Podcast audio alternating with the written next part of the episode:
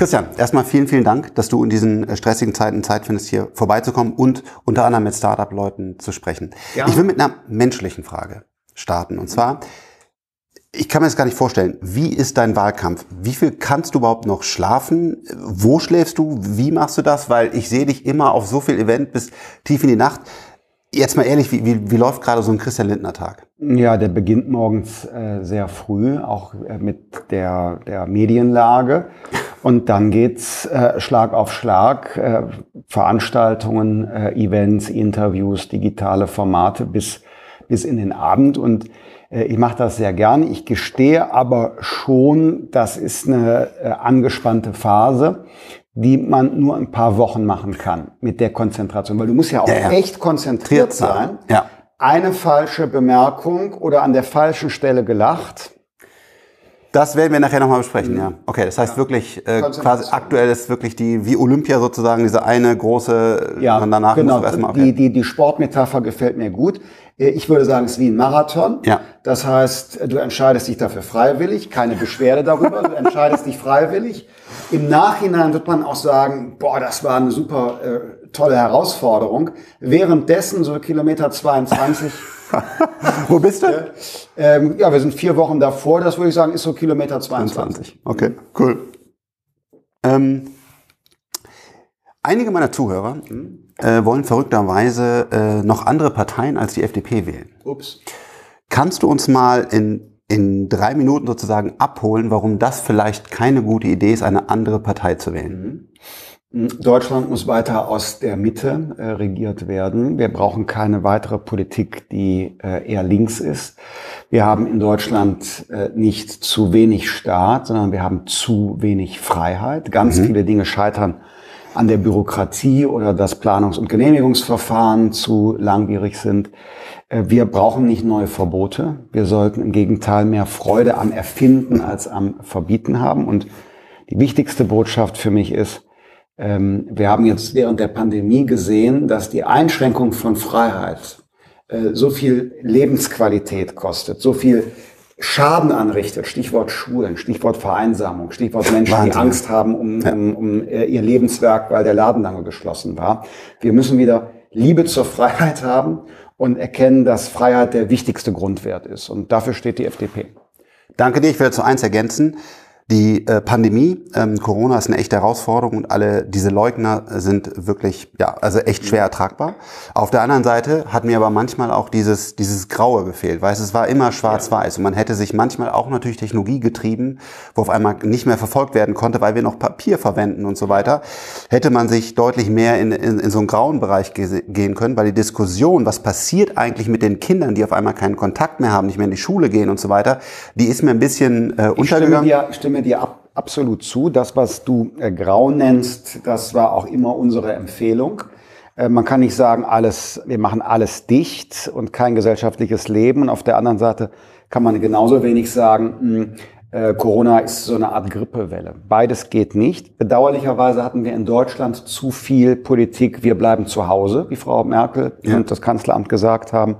Und ich fand es ganz besonders schade, dass diese in der Praxis ja durchaus erfolgreichen testbasierten Öffnungskonzepte aller Tübingen, ja. dass das äh, ja mal komplett beendet worden ist. Und ähm, ich glaube, äh, mit solchen äh, Instrumenten hätten wir auch die Schäden begrenzen äh, ja. können. Ja. Und können es immer noch, weil ähm, Jens Spahn spricht davon, wir müssen alle noch mal durchhalten bis zum Frühjahr. Ich glaube, wir sollten im Gegenteil eine politische Garantie geben, dass es nicht mehr zu pauschalen Freiheitseinschränkungen kommt, sondern dass wir mit äh, eben einer Testinfrastruktur, vielleicht auch den zuverlässigeren PCR-Tests, mit Hygienekonzepten, mit beschleunigtem Impfen durch mobile Impfteams ja. auf dem Unicampus, beim Sportereignis oder auf dem Supermarktparkplatz, dass wir äh, sicherstellen, dass es eben nicht mehr zu Schulschließungen kommt und so weiter. Ein wichtiges Thema, was, was den, glaube ich, den Wahlkampf oder auch die Wahl so, so stark beeinflusst wie niemals zuvor, auch zu gutem Recht, ist der Klimawandel, ist der Umweltschutz. Ähm, ich selber bin ja auch sehr, sehr stark dort ähm, engagiert und sage einfach, so können wir nicht weitermachen. Es gibt so ein bisschen manchmal den, meiner Meinung nach, falschen Eindruck, dass die FDP das Thema gar nicht auf der Uhr hat und dass es irgendwie äh, für euch gar nicht genau ganz so wichtig ist, sondern ich glaube, ihr habt ein gutes Konzept. Kannst du uns das nochmal kurz ja, darlegen? Zunächst mal die Priorität. Ähm, der Klimawandel ist ähm, eine, eine äh, Menschheitsherausforderung, aber darüber hinaus auch für uns Teil der nächsten großen Wachstums- und Investitionsstory. Also die Dekarbonisierung der Wirtschaft kann man ja auch begreifen als ein, ein Modernisierungsthema, aus dem neue Chancen sich ergeben. Saubere Technologie kann für Deutschland ja, ja auch ein ja. Exportschlager sein. Ja. Und da damit hätten wir auch noch Impact, weil wir ja nur zwei Prozent, natürlich müssen wir die auch eindämmen, aber damit hätten wir noch mehr Impact, wenn man es auf einmal nach... Du hast ab, absolut recht und jetzt haben wir schon in Kurzform beschrieben, was unsere Haltung dazu ist. Wir sehen ihn als wichtig an. Wir sehen den Klimaschutz allerdings nicht als eine kulturelle Aufgabe, sondern als eine technologische. Das heißt, uns mhm. geht es nicht darum zu sagen, die Menschen sollen einen, äh, den Menschen wollen wir einen anderen Lebensstil aufzwängen, sondern wir wollen, dass Menschen weiter frei sind und dass sie auch weiter, weiter reisen können. Reisen können, dass sie wirtschaftlich vorankommen können, dass sie sich den Traum von, vom eigenen Haus erfüllen können. Äh, und dafür müssen wir technologische Lösungen finden. Also äh, wir können vor der Küste Wasserstoff mit Windkraft produzieren. Wir können äh, dezentral Energie erzeugen und speichern und die Netze mit künstlicher Intelligenz steuern. Ist der Speicher eigentlich im Netz? Nee, das hätte ich gesagt, hätte die Annalena Baerbock gemacht, dass er, dass er Speicher im Netz und fragt so, nein, den müssen wir da noch hinbauen. Ja, genau. Ja ähm, oder hinstellen, wenn ja. es ein Auto ist, äh, ja. das wir als Speicher nutzen. Ähm, wir wir äh, können da, wo die Braunkohle weggeht und, und äh, Seen entstehen, können wir hochkonzentriert Algen kultivieren, die CO2 speichern. Im Humusboden kann man übrigens auch ja. äh, CO2 speichern. Mm, wir haben Elektromobilität, dein Thema. Ja. Ähm, wir haben Elektroflugmobilität, auch dein Thema. Äh, wir können aber genauso über Wasserstoffflugzeuge nachdenken und auch mit synthetischen Kraftstoffen die regulären Verbrennungsmotoren auch dekarbonisieren. Also mhm. sprich, gibt unglaublich viele technologische Wege. Die wollen wir aber nicht selber erfinden. Ich habe mal Politik studiert und Staatsrecht. Ja, Annalena Berger, Baerbock kommt vom Völkerrecht. Ähm, also wir kennen das äh, gar nicht. Unser Vorschlag FDP ist, wir machen ein schlankes Verbot, ein Verbot. Und das Verbot heißt zu viel CO2 ausstoßen. Mhm. Und ähm, dadurch ergibt sich ein Budget, wie viel CO2 wir noch ausstoßen dürfen, damit wir das ähm, Pariser Klimaziel nicht verletzen. Und dieses Budget, das wird marktwirtschaftlich verteilt. Da lassen wir die Ingenieurinnen und Techniker schauen, was wir tun können. Finde ich übrigens ein wirklich gutes Konzept. Ähm, weil genau darum geht es eigentlich. Wir müssen das beschränken und wir, wir, wir müssen es wirtschaftlich verteilen, weil damit genau. wird der Ansporn generiert. Genau. Von daher Ideenwettbewerb. Genau, Ideenwettbewerb. Beim Wasserstoff haben wir, glaube ich, noch eine, ein bisschen anderen View.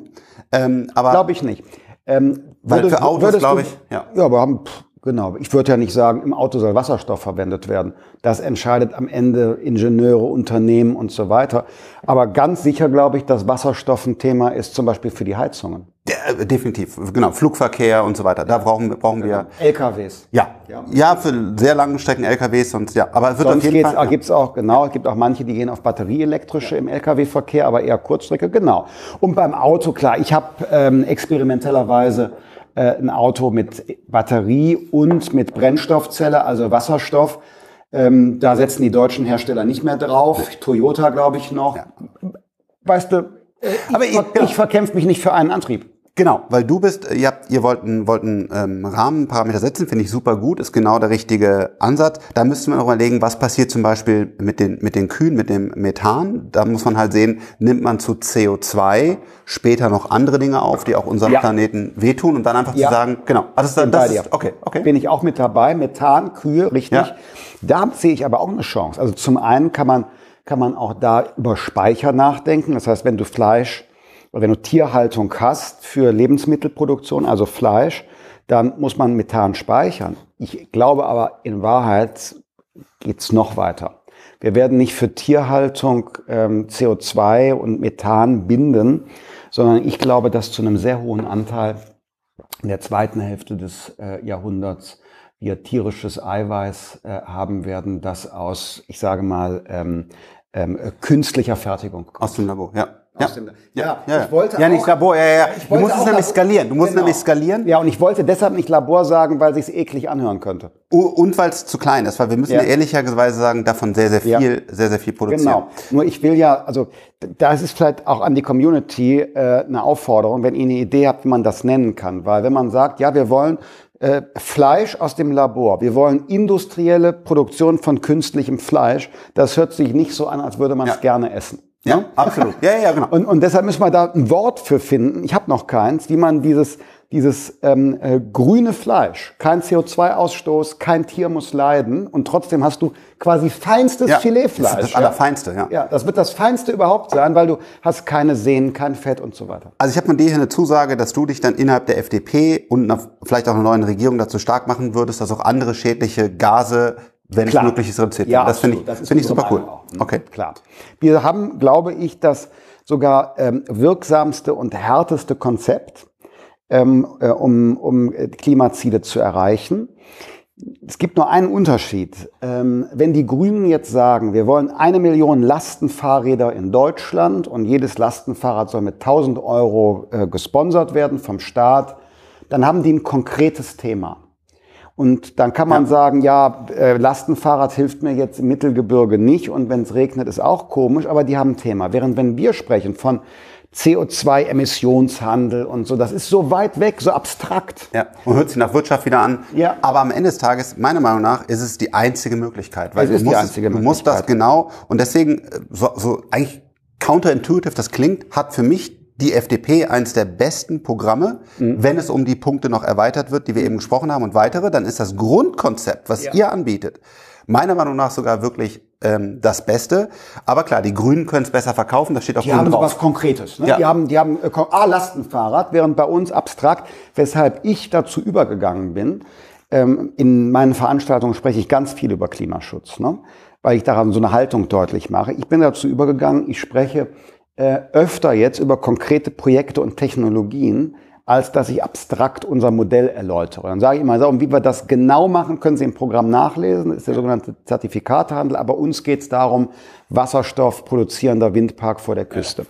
Es gibt übrigens noch einen weiteren Vorteil von diesem, äh, oder zwei weitere Vorteile von dem äh, Modell, das ich gerade geschildert habe oder das wir vertreten. Das erste, erster Vorteil ist, mh, ähm, es wird im Prinzip günstiger. Was meine ich damit? Äh, wenn du alles vom Staat planst und subventionierst, also wenn Politiker entscheiden, dann ist das nicht sehr effizient. Wenn Unternehmer wie du entscheiden, ja, ja. so, also Planwirtschaft ist schlechter als Marktwirtschaft. Und es gibt einen zweiten Punkt, diesen, dieses CO2-Budget, das handelbar ist. Ne? Äh, wo wenn du CO2 speicherst, Geld bekommst, wenn du CO2 ausstoßt, ja. Geld zahlen musst. Das ist natürlich kombinierbar mit Europa und du kannst es sogar auf die Welt ausdehnen. Und dann stell dir folgende Idee vor. Wir haben in, in Europa diesen CO2-Handel. Der soll sowieso irgendwann kommen.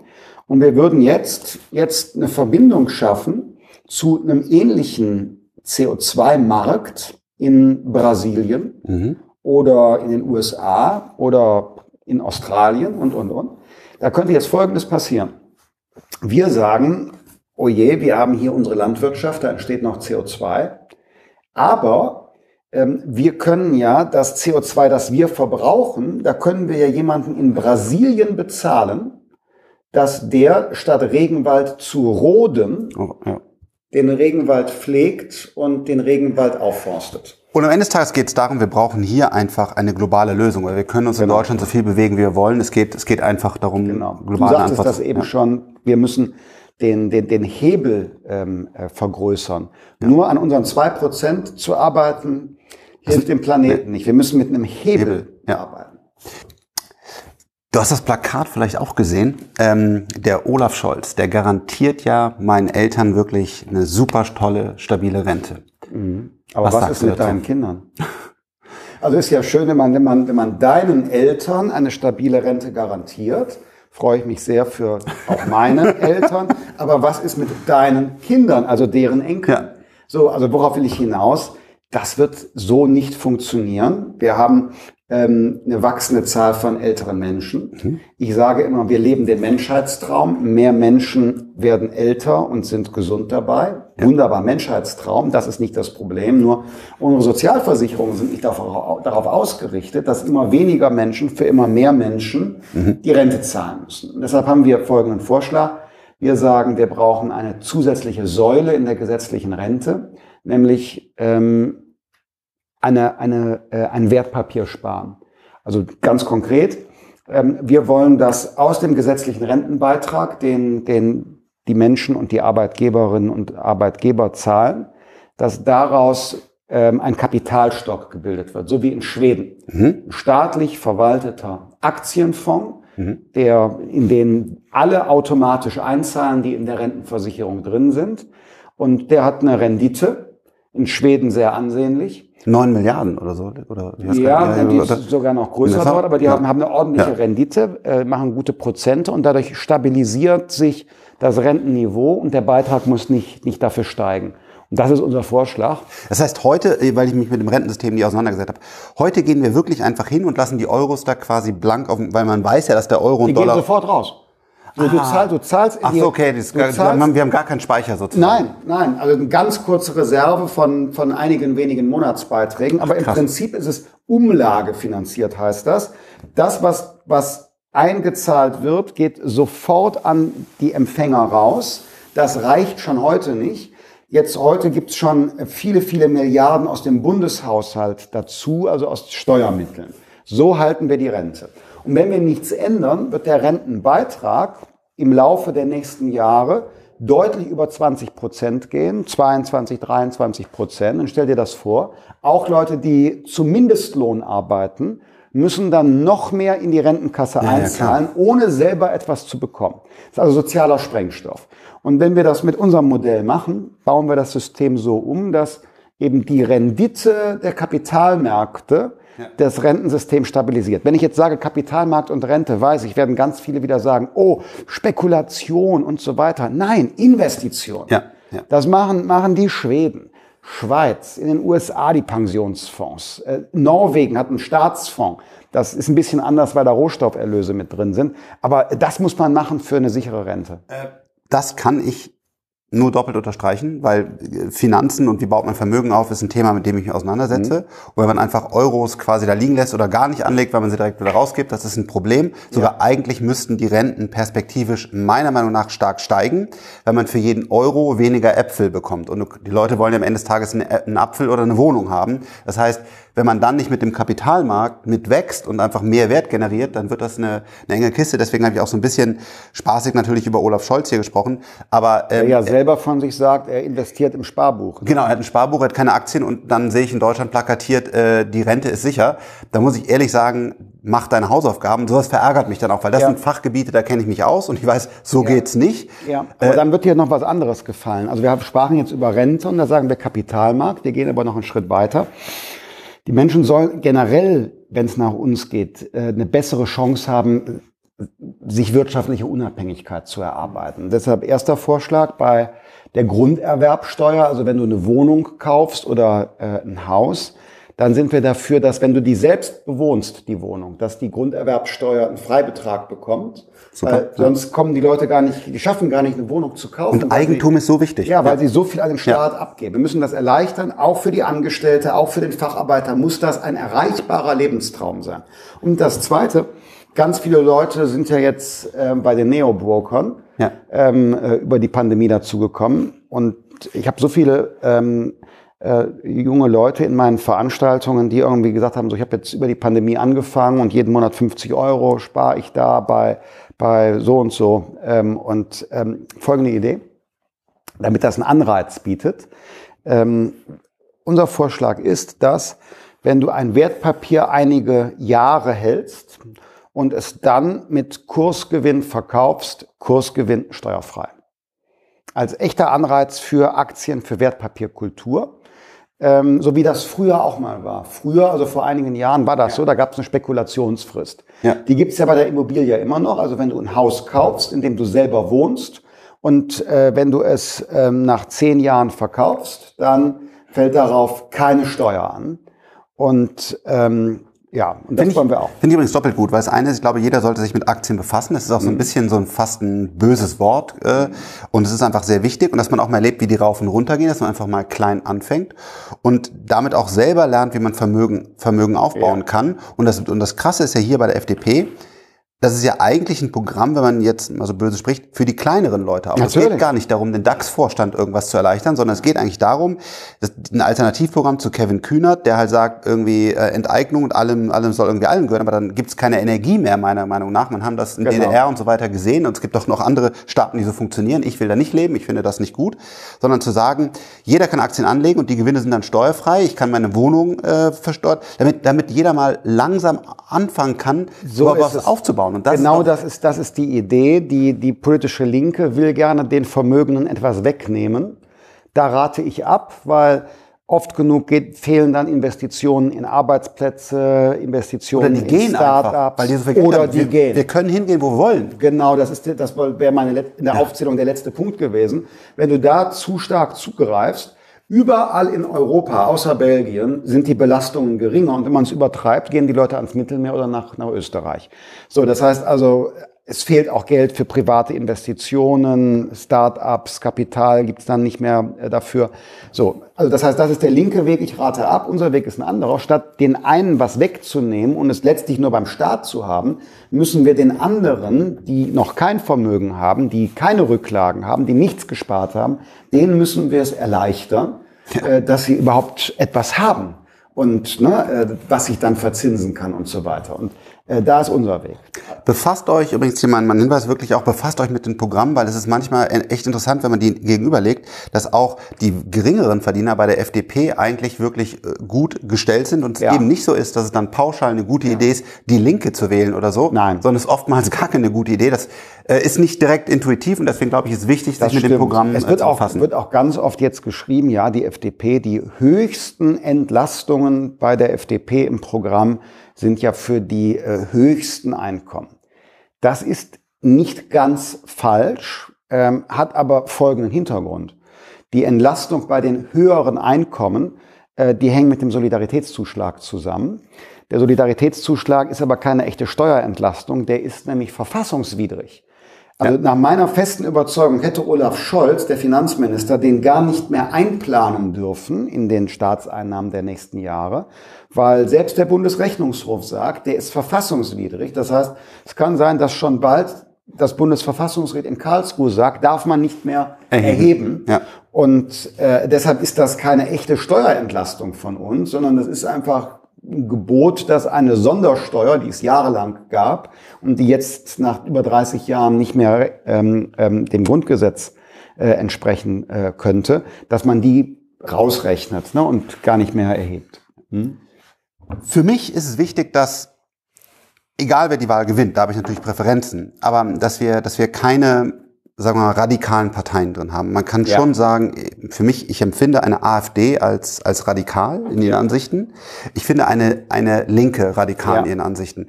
Kannst du noch mal sagen, äh, auch als, als Kopf der, der FDP, worauf können sich da die Wähler von FDP-Seite äh, Erstens, stellen? mit der AfD gibt es keinerlei Zusammenwirken. Das garantierst du uns. Es gibt einfach ja, absolut. F FDP und... Nein, das ist das Gegenteil absolut. von uns. Ja. Das ist eine, eine Partei, die will aus, Europa, aus der Europäischen Union aussteigen die hat so eine, eine völkische, äh, völkische Herangehensweise, ist sehr autoritär, auf gar keinen Fall ein Zusammenwirken. Mhm.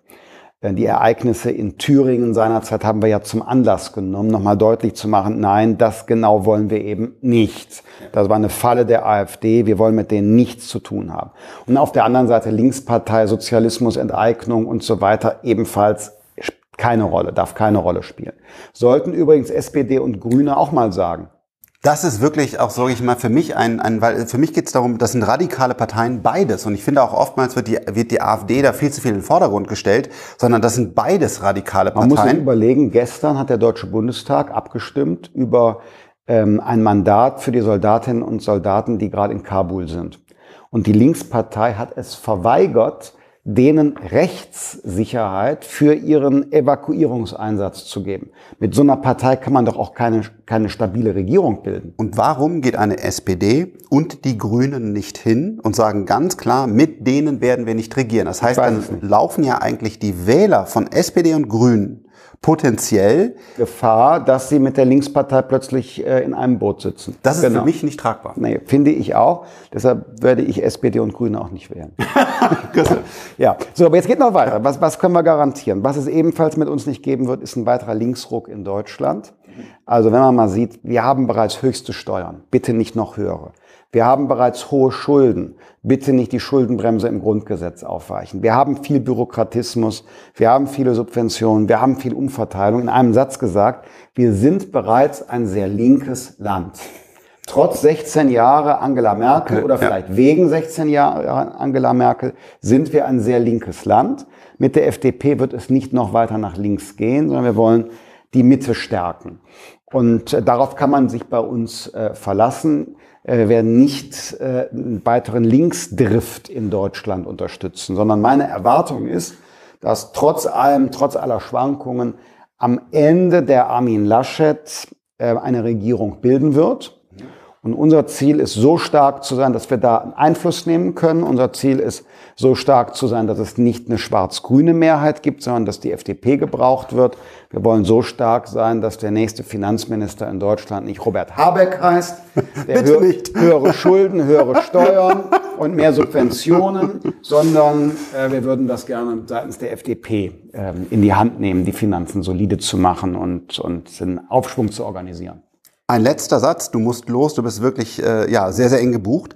Ähm, der Flieger wartet. Flieger genau, wartet. Der, der Flieger wartet, genau. Danke, dass du überhaupt für uns Zeit, ja. wartet nicht, genau. Danke, dass du für uns Zeit gefunden hast überhaupt. Der, der, der Punkt ist, ähm, damals mit der, mit der Koalition mit Angela Merkel seid ihr ja dann irgendwann in, aus den Verhandlungen ausgetreten. Richtig. Das heißt, diesmal sagst du deinen Wählern mit Armin Laschet, das kannst du besser, genau. Das wäre wär was völlig anderes. Also, ähm, die Frage ist dennoch sehr wichtig und äh, gut, Frank. 2017 haben wir gesagt, Karriere kann nicht so wichtig sein wie Glaubwürdigkeit und eigene Überzeugungen. Mhm. Und das gilt dieses Mal auch. Das heißt, jedes beliebige Angebot von Olaf Scholz, jetzt müsst ihr aber regieren, würden wir sagen, nee, wir haben Überzeugungen, wir haben unseren Wählerinnen und Wählern Dinge versprochen, keine höheren Steuern, sondern lieber mehr Investitionen aus dem privaten Bereich, ähm, äh, keine stärkeren Staatsschulden, höheren Staatsschulden und so weiter. Also wir haben Dinge versprochen, fühlen wir uns nach der Wahl dran gebunden. Nur damit ich Finanzminister werde, brechen wir nicht alle unsere Wahlzusagen. Kompromisse kann man machen, aber wir brechen nicht alle Wahlzusagen. Bezogen jetzt aber auf zum Beispiel eine Jamaika-Regierung liegt die Lage jetzt aber anders. Damals 2017 waren schon vor der Wahl Frau Merkel und die Grünen im Grunde einig. Mhm. CDU wollte mit den Grünen, die Grünen wollten mit der CDU. Sie hatten das Pech, sie brauchten die FDP. Die wollten aber nicht unsere Ideen, sondern nur unsere Zusage. Stimmen. Zusage. Und das war jetzt nicht so sexy. Ja. Äh, und jetzt ist es anders. Ähm, die CDU ist ein bisschen offener und wir haben ja mit Armin Laschet hier in, in Nordrhein-Westfalen ja. genau eine Regierung, die, gut funktioniert. die, die genau ja. sehr gut funktioniert. Und deshalb ist jetzt die Ausgangslage offener, fairer. Es geht nicht darum, die FDP über den Tisch zu ziehen. Ich würde immer darauf achten, dass ein weiterer Partner ebenfalls nicht über den Tisch gezogen wird. Also ein bisschen ulkig vielleicht, aber ich würde darauf achten, dass man bei Jamaika 2.0 mit den Grünen fairer umgeht, als 2017 CDU und Grüne mit uns umgehen wollten. Ja. Jeder am Tisch muss seine fairen Punkte machen. Und wenn wir mal so sehen, allein die Frage Tierwohl etwa, ähm, da kann man sich doch verständigen. Wer hat was gegen Tierwohl? Ist ein grünes ja. Anliegen. Aber ich habe auch Verständnis dafür, ist auch mein Anliegen. Also findet man da ja einen Weg. Und zwar auch so, dass die Landwirtinnen und, und Landwirte auch als Unternehmer weiter eine Zukunft haben. Also da kriegt man dann was hin. Cool. Vielen Dank, dass du Danke auch nochmal die Startup-Szene und die anderen Zuhörer bei mir abgeholt hast. Dass wir noch Jetzt haben wir über Startup im engeren Sinne gar nicht gesprochen. Ja. Wir brauchen in Deutschland mehr Risikokapital. Also Lebensversicherungen und so weiter müssen da stärker mit reingehen. Ich glaube, wir brauchen in Deutschland nochmal ein anderes Börsensegment für Scale-Ups, das, was wir jetzt bei der deutschen Börse haben, funktioniert ja nicht äh, so, nee. wie es sein soll. Ja. Die müssen, glaube ich, alle profitabel sein und sowas. Ja, ja. ja, welches Wachstumsunternehmen, das in den Weltmarkt hinein will, ist profitabel. Da geht es ja um Tempo und Investitionen und nicht um kleine Gewinne, die man ausschüttet. Also anderes, anderes Segment. Fachkräfteeinwanderungsgesetz, Riesenthema, Bürokratie reduzieren, digitale Infrastruktur und Verwaltung beschleunigen. Also wir hätten im engeren Sinne für Startups auch noch ein paar Dinge im Programm. Und mein Lieblingsthema oder eins meiner Lieblingsthemen, wir brauchen spezielle Instrumente, Fondsinstrumente für Gründerinnen. Mhm weil die Netzwerke bei den Investoren, insbesondere bei den, bei den VCs ja. und Angels, sind sehr männlich geprägt. Ja. Deshalb mein Gefühl ist, dass Gründerinnen da nicht so viel Traktion haben aus den Netzwerken heraus. Aber gut also, performen eigentlich. Aber sehr gut performen und deshalb brauchen wir da ein Spezialinstrument. Also, ähm, meine Damen, die FDP kümmert sich insbesondere gerne um die Gründerinnen, damit die Jobs und Innovation schaffen. Also, das Paket der, der FDP, ähm, ich kenne Christian seit äh, ja, längerer Zeit. Ich kann einfach nur sagen, wenn wir zusammenarbeiten, auch mit deinem Team, ist das kompetent, macht das Freude. Äh, daher auch äh, meine Unterstützung. Vielen und Dank ich hoffe, dafür. hoffe. Ist übrigens mutig von dir. Ja, ja, findet, ja. ja. ja, genau, ich habe das mitbekommen. Ist ja. mutig, aber ähm, du bist ja auch nicht allein. Es sind eine ganze Reihe von Leuten aus dem Start-up-Umfeld, die uns unterstützen. Und ähm, das zu tun ist Zivilcourage ähm, nichts zu tun oder nur mit den Wölfen zu heulen oder nur das zu sagen, was gerade in den sozialen Medien auf Twitter ankommt, ja. das ist leicht. Das ist leicht. Also mit den Wölfen zu heulen und modisch zu sein, das ist leicht. Und ich finde, ähm, das verdient Respekt. Selbst wenn man nicht deiner Meinung ist, einfach eine, eine seriöse andere Meinung zu haben, belebt auch das demokratische Gespräch. Und deshalb danke und äh, Anerkennung für diese Zivilcourage. Sehr gerne. Danke für deine Zeit. Du musst los. Hat Spaß gemacht. Ciao. Mir auch. Ciao.